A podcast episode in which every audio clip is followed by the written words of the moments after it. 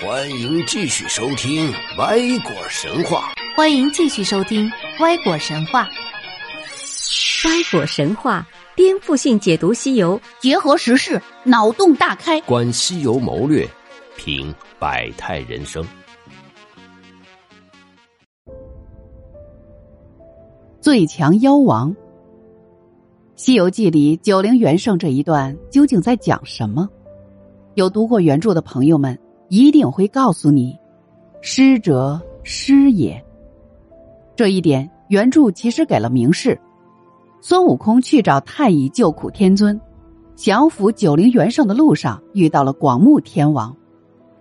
天王跟猴子说：“那想依你欲为人师，所以惹出这一窝狮子来也。”其实这种操作在《西游记》里面十分罕见。《西游记》的作者从来不会直接告诉你，他到底在讲什么，所以广目天王劝孙悟空不要爱为人师，其实只是一个障眼法，而作者真正要表达的意思，则藏在九灵元圣的九个头后面。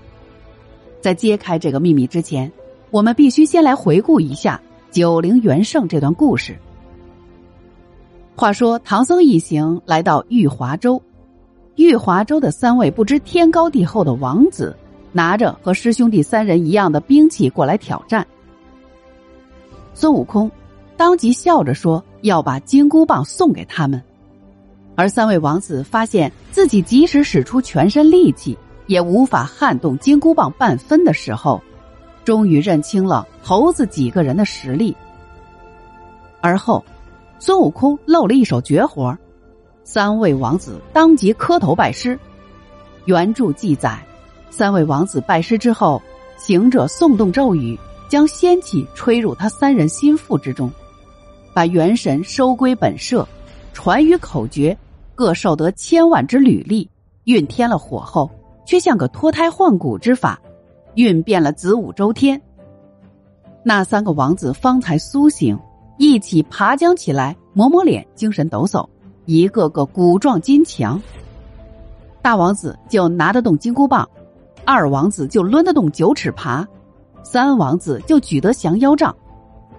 王子们为了让自己耍兵器更加顺手，于是提出要求把三件神兵带回仿制。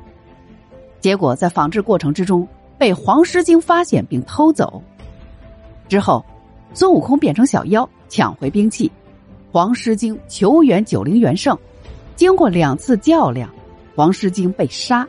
愤怒的九灵元圣不用任何兵器，张嘴就把师徒四人活捉。孙悟空深夜逃脱，太乙救苦天尊降服九灵元圣。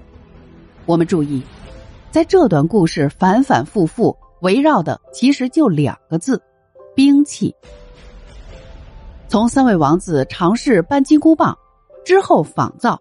到黄狮精偷兵器，再到最后九灵元圣出手时特意交代的手不沾兵，始终在围绕兵器这个主题。其实真正重要的不是兵器本身，而是兵器的象征意义。兵器象征的就是外物。三件神兵虽然厉害，但是对于没有内功加持的三位王子来说，没有任何效果，连拿都拿不动。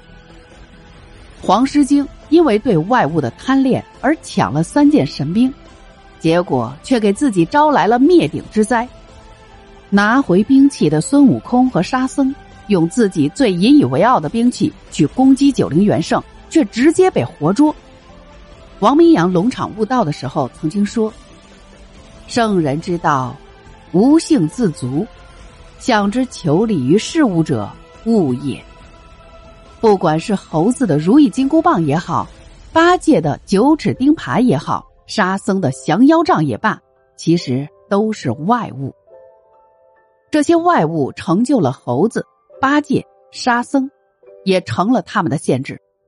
当所有人的关注点都放在这三件神兵身上，并为之大动干戈的时候，九灵元圣却是身无披挂、手不沾兵，把头摇一摇，就把猴子、沙僧击败。